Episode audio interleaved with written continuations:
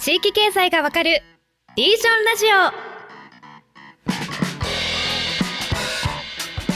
それでは本日も参りましょう。地域経済がわかるリージョンラジオシーズン2今回も安い日本をテーマにした地域発展の原則について学んでいきます。木下さんごさん今回もよろしくお願いします。はい、よろしくお願いします。さあ早速今回のテーマは改めてごさんお願いできますか？はい。今回は地域の安くたくさん問題について、えーうん。掘り下げていこうと思います、はい。前回かなり全体的にこの30年続く日本のデフレによって、うん。まあ、世界的にも日本が安い国になってきたっていうことに対して、まあ、その理由と、まあ、我々がそれをどういうふうにそのゲームチェンジとして考えるべきなのかっていう話をした、まあ、中で、まあ、その中での地域についてよりあの具体的な話を今回はしていければなというふうに思います。地域事情的にはもう人が今いないうんでしょ、だから従業員が数が限られる中にうん安く値段を設定して大量の例えばお客様を裁くっていうのはうんちょっと非現実的なんですよね。ああ確かに確かにね。そうだからそもそも無理ゲーにもう日本の場合にはなっていて、だからまあ安くたくさんをやっていくとみんな疲弊してしまって結局経営も持続的ではなくなっちゃうっていうのもあってですね。うん。そのやっぱり現場的なオペレーション、やっぱ現実的にやっている事業の中で、あんまり人手をいっぱいうん動員することがもう不可能になっちゃってるっていう中では、ちょっとうん。悪い打ち手だよね、安くたくさんはっていうところですね。で、やっぱりうん。生き残ってるお店とかは、まあちゃんとコンスタントに値上げをしっかりしていって、その分従業員の処遇も変えていくし、あとは休みもね、その分ちゃんと取るっていうので、安くたくさんやってるがゆえに、もう連日営業、もう従業員は疲弊して給料ももらえないからっていうのは、やっぱりちょっとね、えーやっぱり持続しないし、まあ、むしろ怖くてそういうところからそう逃げ,、うん逃げていきますよね、みんなね、人がね。なるほどうんあなんか木下さんもともとインバウンドコロナ前っていわゆるそのインバウンドブームで、もう日本中が、まあ、ある種のバブルに沸いたわけじゃないですか。まあ、急に伸びた市場ですよね。日本でおそらくさんうんこの30年あんまりなかった成長市場が現れたっていうことで、はいはいはいはいうんほとんどゼロのところから4兆円ぐらいまでかな。あの、うんコロナ前に。4兆円ぐらいまでの観光消費額市場が出てきたんですね。で4兆円市場が急に現れてきたんで、みんなが、おーみたいな話になったってはいはいいうはい感じですよね。あれ振り返ると、まあなんかよくニュースとかで中国人訪日客がその家電とか高級時計とか買い占めみたいな。ではいはいはい。結構あれって東京の銀座とか、なんか割と都市部の映像が多かったなと思うんですけど、でも地方にもいろんな人が行ったわけですよね。そうですね。うんううんん。だいぶコロナ前もね。で、まあ、大都市はやっぱ中国の方すごいね、全体の比率から見ても多かったんであれですけど。うんうんまあ、神社仏閣とか、ちょっと地方のローカルのマニアックなところは、やっぱヨーロッパの方多かったりとか。ああ、なるほどね。地域によってかなり差は出てましたね。なんか前回のあの放送で、最初は安いっていうのがすごい競争力になる。はいはい。だけど、だんだんそれをあの高付加価値に変えていかなきゃいけないっていう示唆があったと思うんですけど、改めてそのコロナ前のインバウンドバブルの時って、安くたくさんで入ってったっていううんうん。ことでいいんですかね？そうだと思いますね。まあ、二つあって、まあ、一つはまさに安くたくさん。要は、あの、日本に来て、まあ、地元で買うよりも安く買えるものがたくさんあるっていう形ですよね。だからまあ、そもそもあの、その時、例えばアジア圏とかって、今から10年ぐらい前ですね。だからその、はいインバウンド政策をスタートしていくっていうタイミングから、うんうんあの、爆買いのピークって2015年ぐらいなんですよ、実は。はいはいはいはい。うんで、で、その頃っていうのは実はいろんなその日本の家電もそうですし、まあでもメイドインチャイナなんだけどね、大体ね。そう。はい。そう。まあ日本企業が作ってね、メイドインチャイナをうね、ん。チャイナから来た人が買っていくっていう、まあ非常に不思議な構造だったね。うん。だったり、あとはまあ、その、メガ、あスーパーブランドですよね。あの、はいはいスーパーブランド系とかも日本で買っていく方が、なんか、うん。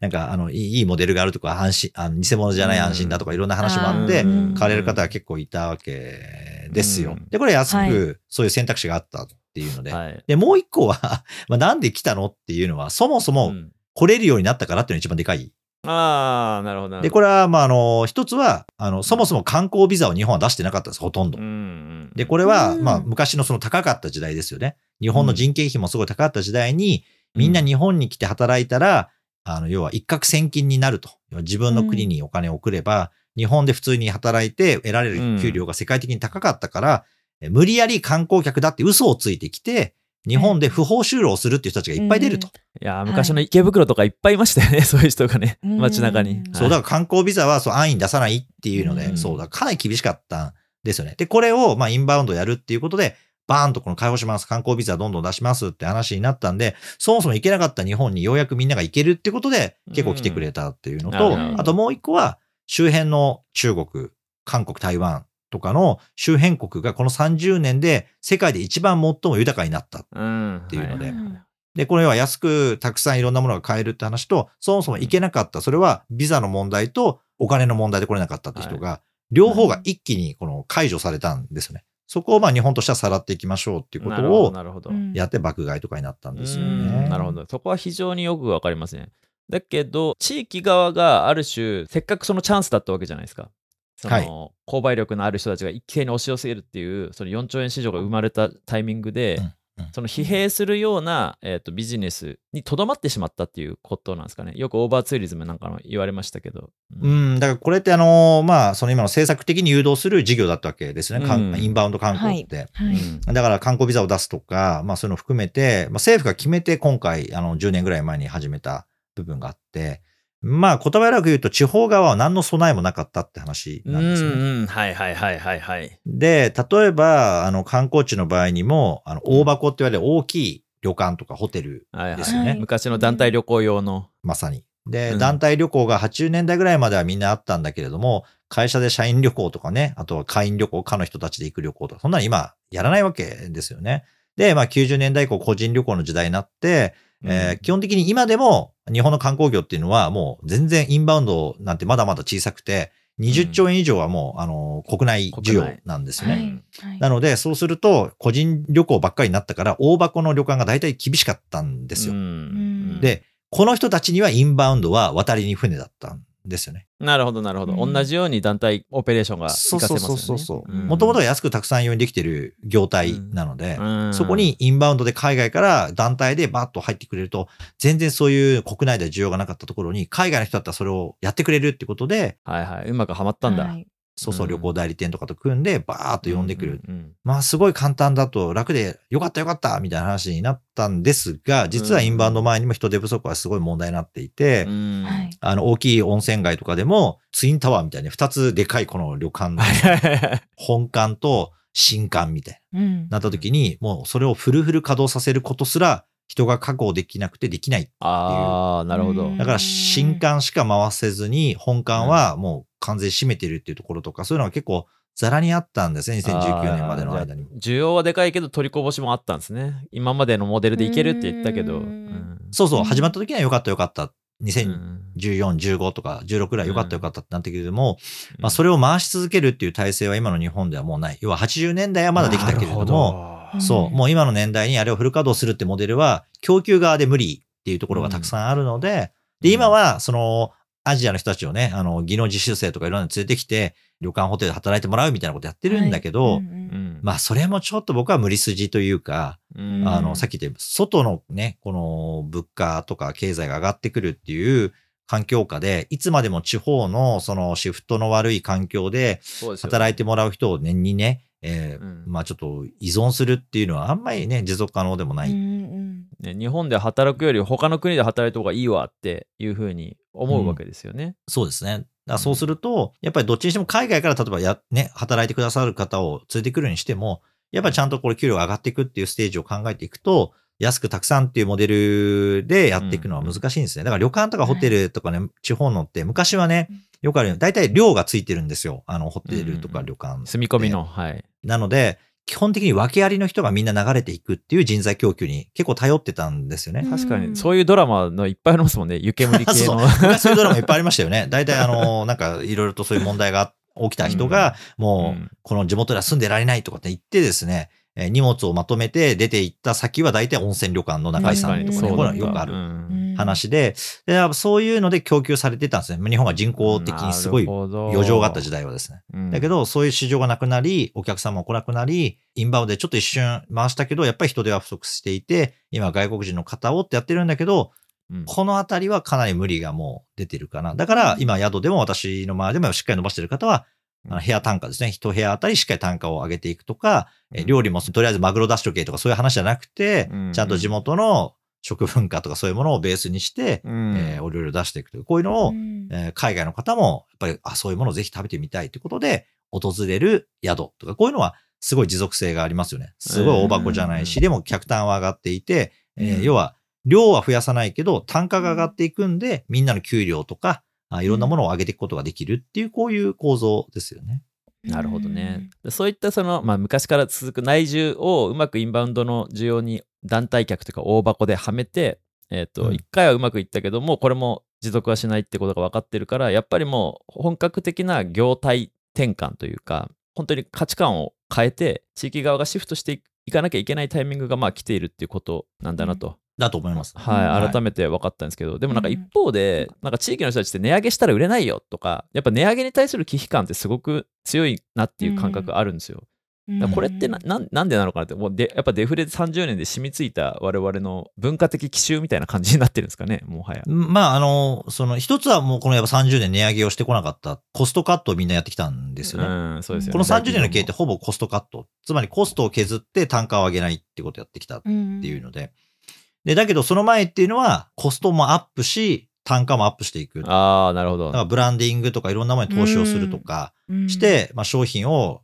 あの、いいね、例えば世界ブランドを日本から作ろうとかって言ってやってる会社っていうのは当然そんなコストカットしてなんかペラペラのものにするとかじゃなくて、やっぱりある程度ね、投資をして新しいものを作っていこうとか、そういう方向で一応思考して、日本のメーカーだってみんな強くなっていったわけなので、彼女もそういう話じゃなかった。ただ、これね、地域とか地場とか中小零細企業になってくるとですね、うん。正直今みたいな商品差別化とか、ブランド差別化みたいなことが聞くようなレベルの経営をしてる企業とかがですね、うんめちゃめちゃ少ないんですね。じゃあ彼らの唯一のやってること何ですかっていうとね、もう価格なんですよ。うん。で、価格競争はアホでもできるって昔からよく言われる話で、これね、あの、価格競争っていうのは安くするっていう非常に単純な思考なんですね。どうやってやるかって個人って、だって別にいっぱい買わないじゃないですか。なんてうん。何やるかって。うん一番切れるコストって自分たちの給料なんです人件人費。件費よ。はい。だから、要は自分たちは、例えば、まあ、家族経営でやっている、とんかつ屋とかね。えーまあ、最近はちょっととんかつも値が上がってきましたけど、とんかつ屋って事業承継が難しいってみんな結構言われる分野なんですよ。ないでしょ、あんままり。意外と名店が急にあのなくなっちゃったりとか。はいそうそう。まあ、続いているところっていうのは本当一部で。あれ何かっていうと、めちゃめちゃみんな豚とかにこだわってやったりとかみんなするわけですけどパパママストアみたいなのが多いですよね。大体うんご夫婦でやられてるとか。まあ、いても息子がちょっとついてくれればいいかなっていうのは、要はあの家と店が一体型の経営になってて、それをなんか人件費とかいろんなものを立ててっていうのは無理で、いい豚を高いコストをかけて仕入れて、とりあえず上げるみたいなね。あのそういう業態っていうのはやっぱなかなかね、長続きしないんですよ。で、その時に、だって値段上げると、いや、あっちの方が安いから、みたいな話になっちゃって、そこまでですね、差別化効かないんですよ、言うほど。確かに、めちゃくちゃ違うっていうものを出すような店はそうなんですけど、街の寿司屋もそうだし、街のとんかつ屋とか、てそういう定食屋系っていうのをみんな、あの別に普通に美味しいんですよ、中華料理屋、町中華とか。うん。だけど、絶対にそこじゃなきゃいけないっていうものをみんなが持ってるかっていう、これ結構難しくてですね。そうするとやっぱり安くて高回転で出していくみたいな経営になっていくのが唯一の生き抜く策だったんですよ、商店街とかで。はいはいはい。で、そうするといきなりね、この商品を変えて値段を上げていけるような経営をしましょうって言われてもですね、確かに何十年もそんなことはやっやできていないのでややっぱできない。あとちょっとボランティア精神とかサービス精神がこう結構強く根付いてるところもありそうです、ね。あ、そうですね。あの、あんまりその、なんだろうな、経営感覚的にやってるっていうよりは、もう生き方に近いんですよね。ねだから、まあ、あのそれをそのまま誰かに、じゃあやってもらいましょうって言っても、いや、私はそんな生き方ね、なんか、自分が貧しい生活をしてでも、お客さんが喜んでくれれば、それで幸せなんですみたいな話を言われても、うんまあ、それはおじいさん自分買ってやってくださいみたいな話になっちゃうんで、まあそれなかなかですね、あの、うん次には続かない。だから安くなんでたくさんに行くかっていうと、安くたくさんは結構誰でもできるんですよ。そんな難しくない。うん利益さえ犠牲にすれば。なるほど。そう。だから、そうするとですね、デカ盛りをするとかですね、年がら年中やってるとか、まあそういう方向にみんなが向いてって、うん。どうにかやってきたってお店があって、まあそれに僕は価値がないとは言わないんですけど、うん。ただ今みたいに働く人も少なくなってきて、えーいろんな仕事の選択ができる中で、そういうものをやるって人は、なかなかやっぱり難しいんですね。だから学校とか行くっていう経済状況に家はなくて、もう早く働かなきゃいけないって言った時に、住み込みで行けるところが、例えば、とんかつ屋のデッチ暴行だったとか、定食屋のデッチ暴行だったとか、そういうので皆さんキャリアをスタートされて、うん。えー数年働いたら、じゃあお前も一発の人間な、職人になったから、店持っていいぞ、みたいな話になって、のれん分けみたいな感じで自分で独立するとかね。う。わ俺最近その話めっちゃ地元の寿司屋で聞きました。まさにそのストーリはい。で、まあ、そんな人は今もうね、うん。全然いないんですよ。うん。いないし、例えば寿司屋になるって言ったらなんか寿司アカデミー行くとかね、いろんなパスがこれ出てくる。ーね半年でもうやれるんだみたいなね人も出てきてますそうそうそう。からねもちろん修行する意味はあるんですよ。修行する意味あるんだけど、ただ修行したら今度は今の場合には、その安い町の寿司屋をやろうっていうよりは、やっぱり日本が誇る寿司文化をどうにか伝えようと思ううん気持ちでその苦難を伴うね、修行をみんなやるから、うんうんで、そしたらやっぱり地元を代表する寿司屋を作ろうってなるじゃないですか。やっぱうん若い人としてはですね。うんそうすると、やっぱり安くたくさんって話にはやっぱりならない。で、そういう店が実は生き残っていって、かつてのこの安くたくさんってお店は持続がなかなかできなくなってくるっていうところにね、なってきちゃってるのは現実なんですよ。でも、うんなんでじゃあ地域で高くすると売れないっていうかっていうと、はい。うん高くすると売れない客を相手にしてるんですよ。はいはいほだけど、これはまあちょっと次ーにつながる話なんですけど、うんうんはい高くないから来ないって客もいるんですよ。うん。マーケットって不思議なもの。で。うんうんうんああ、なるほど。うんわか。ります。まあでもね、世の中基本的に安かろう悪かろうって昔からあってですね、うん。あの、安くてうまいっていうのは、安い中ではうまいんですよ、確かに。うんだけど、もうやる人をむ生み出すことが難しいっていうのと同時に、安ければ安ければって言ってるお客さんみたいなことを相手にしてると思うので、再現ないんですよね、実際問題。うんうん。で、じゃあこの人たちを相手にしてるっていう人たちからすると、確かに値上げをすると、もうすごいこと言われるんですよ、結構街で。あいつは金に走ったとかね。例えば代替わりして息子で値上げとかすると、えーもう金に目がくらんだとか、うんえー金満主義だとかですね。うんもうめちゃめちゃなこと言われたりするんですよね。もちろん全員が全員とはそういうお客さんだとは言わないけれども。だからこれね、マーケティングってすごい、あの、重要なところで、この金額だから来てます、みたいな人。まあ別にこれはこれでいいというのは、これ経営者の判断なんで別にいいんですけど、ただそこで値上げをするってことは相当タフだってことなんですよね。うんだから、実はそれを違うお客さんを相手に変えなきゃいけないっていうためには、ガラリと変えなきゃいけないんですよ。実は。はい店自体を。うんで、これは経営者側もリスクを感じちゃうんですよね。やっぱり。うんそれは今までお客さん来なくなる。だけど、実はこれを代替わりの時にガラッとやった店が大体地方では生き残ってます。今ああ、そこが示唆的っていうか非常に重要なポイントですね、やっぱり。で、だんだんね、地方でね、安くたくさんってやってる店っていうのは、大体年金受給者とかおじいちゃんおばあさんがいっぱい来るんですよ。大体。うん地方でうんもちろん現役の人も来るけどね、今は給料上がんないからって。でも、うん基本的には、まあそういう人たちが来たりとかするとですね、まあその層ををベースに利益を上げていくビジネスをやるってことは、もう非常に難しいですね。ほとんど社会福祉に近い。そうですよね。その層が今後増えるかっていうところを考えても、もう人口が減っていく以上は、まあ、チェーン店とかにも流れるでしょうし、なかなか難しいですよね。はい。だからそうすると、まあ値上げできないよねっていう論調になるんだけど、うんえー実は地域でしっかり稼いで、地域で雇用を守ってっていうような会社っていうのは、あ粛々と値段を上げてってるし、お店も粛々と値段を上げて、今の安くいいからどうこうっていう地元客だけではなくて、外からやっぱり狙って、そのお店に来てくださるってお客様も、えー来るに値するプライシングと、そのプライシングを利用して提供できる最高のサービスを提供するってことに挑戦してる店っていうのが、うんサバイブしていくと。うん。そう、サバイブしてんだけど、だけど、だだけどですね、いや、うち値上げしてめっちゃ儲かってるよなんて誰も言わないですから、そんなの言って、得すること一切ないから。うん。まあ、そう、そうすると、大体ね、うるさいのは、その安くやってる店の、なんか、あの、おっさんとかがですね、お前値上げしたら客が来ねえよみたいな。はいはい。値下げだなんとかだって言ったら、受けはいいわけですよ、みんなに。うん。で、この受けのいい人の声がすごいでかいく世の中にこれ、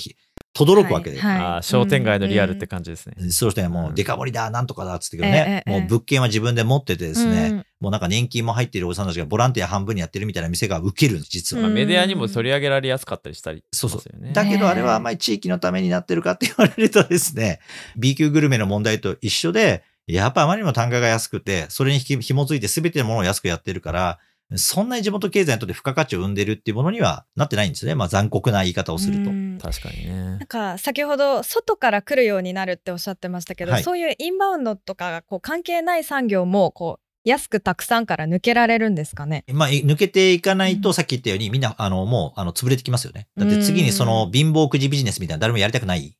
僕えだまあ、商売だけを言えばですよ。あの、いや、やりがいっていう意味で言ったら全然いいかもしれないけど、うんやりがいって人に強要できないわけなので、うんうんいや、私はや、あの、別にね、その、欲しいものも何もないし、なんかみんなに喜んでもらうのがいいんですっていう人を見つけられればいいですけど、うんまあ、そんなにそんな物好きな人って、たくさんいるわけではないんですよね、うん実際現在において。いや、滝川さん、これね、我々のメディアの人間も、あの他人事ではないと思うんですよ。うことで。そうですね。もうこれまで向き合ってきたマーケットとだけビジネスを続けてても多分ダメで、どうやってその圧倒的な価値を作ってこれまでにないターゲットにみたいなことをまあ考えていかなきゃいけないっていうのは多分我々地域違いますけどマーケットも違うけど、うん多分同じことが起きている。いや、まあだから、そう言うとね、じゃあなんかそういう店を全部やめろっていうのか、木下とかって言われるんですけど、何も僕はそんなことは言ってなくて、うん。やれる限りは別にやっていくのはもう市場の自由経済の一番いいところで、別に僕の価値観を全部うん。やる話じゃないんだけど、ただ、もう続いていかないっていう時代にはなってますよって話です。うん。安いからいいねって言ってくれるからって言ったって、物価がこうやって上がってくる局面において、うん。それを無理やり続けさせるっていう客は、店を潰してるってことと僕は同じだと思うから、うん。消費者だから安ければいいってことじゃなくて、やっぱ全体をある程度見るっていうことは必要で、だから無理がたたってみんな辞めちゃうとか潰れちゃうとかってことはうん。普通にあるんですよ。だからその現実はちゃんと見ないとですね、えーまあ地元の中でもそうそう適正価格を払っていくっていう姿勢はうん。すごい健全な経済には必要かなと思います。いや都市部でもやっぱもう事業承継できないで潰れる名店まあ飲食店とかに限った話ですけどあの名店がついにみたいなのってもううん。うん特にこのコロナ終わった後ぐらいでもうどんだけ話題になったか、うん。やっぱりその今木下さんが話したような理由でやっぱり承継できないから潰すんだと思うんですよね、うん。あの名惜しまれつつも、いや、そうそう。いや、儲かってるら継ぐんですよ、誰でも。うん。ただ、すんげえ借金あって、すげえ、そのなんか安く売ってるってことだけに集まる客がいっぱいいて、うるさいんですよ、大体なんかそういうのが。うん。それをひっくるめて、じゃうん。ああなたやりますかって言われたら、うん。いや、ちょっとさすがにそこまではっていうのがやっぱり現う実ん。として。な、だから本当に街にいいものを残していくとか続けるためには、地元も含めて適正価格を払うべきだし、その人たちが挑戦して、新しく外のお客様向ける店を例えばね、もう一軒別にオープンして、営業、あの、経営するとかっていうことも、みんなであ素晴らしい挑戦だねって言ってあげるべきなんですね。それをあいつは高い店を出したと。金に目がくらんだと。親父と違って、せがれはとんでもねえ、なんか銭ゲバだ、みたいな。そういうことをみんなでやっちゃううと、ん。地域はどんどん誰も稼ぐ人いなくなっちゃいますよっていう話だ。だから僕の知り合いもこの間北海道で、この間連絡が来て、あの、ニセコにですね、あの、去年から店を出されて、元々はい。ね別のところで、お父さんは魚屋さんをやられていてね、魚の卸会社がやっていて、うん。それをきっぱりやめて、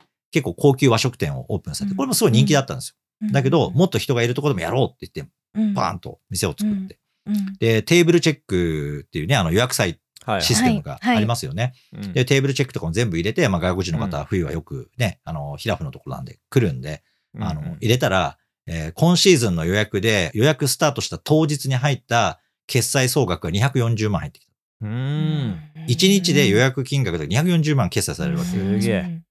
そうするると、そのお金がもう決済されてる状態で、物を仕入れてお客様にサービスするのと、来るかどうかわけもわかんない中、ね。店を開いてやるのでは、もう全然経営の安定性も、お客様に出せるもののレベルも変わってくるわけですよね。従業員も雇うのも、こんだけ来るっていうの分かってるから、うん。じゃあ人も入れようとか、そういう話ってすごい計算できるようになっていくっていうので、やっぱこういうのをちゃんとやっていく、安売りでたくさんっていうことじゃない方向に努力している人たちが堅実にしっかり稼いで、ね、人も雇用も作り、うん物も買ってくる。物を買うってことは、例えば北海道で経営するときは北海道の物をみんな食べたいと思ってくるわけですから、そうやったら地元にまたお金がこうやって落ちていくわけ確かにですよね。で、うん。こういうのがやっぱ健全なうん。経営うんなんだというふうに思いますよね。今木下さんは経営目線でお話しされましたけど、はい。まあ、これまでの回にもありましたけど消費する私たち側の考え方も変えていくっていうことが大事ですよね。そうですね。だからそういう店もあっていいじゃないですか。うんうんうん。別に安い店が全部滅べって話じゃなくて。ただ、ね安くたくさんをみんなにこうやって求めて安くたくさんが正義だみたいな話をあまりにやってしまうと、結果みんないなくなっちゃったみたいな話になっちゃうんいで、や本当にそう、それはちょっと厳しいっすよっていう話。で、これ、それを30年間、いや、今まで30、90年代ができてたじゃないか、みたいなのっていうのは、うん。今回の特集の通り、かなり得意な経済状況に日本があったんで、うん。例えばすごい円高だったから、海外から豚とか牛を輸入しても安かったから、うん。安く例えば牛丼出せましたとかですね。うん。いろんな特殊事情が絡んで我々は恩恵を受けていただけの話で、これが普通の経済に今これから戻っていくモデルになってくると、まあそういういうボーナストラックみたいなのもう終わるんですよね。もう終わったんです完全に。なんで、うんもう一回ちゃんとそのビフォーバブルの時みたいに、えーうん物価も上がる、賃金も上がっていく、うんより良いサービスをみんなで投資して考えていって、その分また値段を取っていきましょうっていう真っ当な経済にもう一回向き合うっていうマインドに、ちゃんと自分たち置いていかないとですね、まずいですよねっていうところですよね。いや今回マジで、マジでためになった。最近あの自分株式会社って言い方してるんですけど、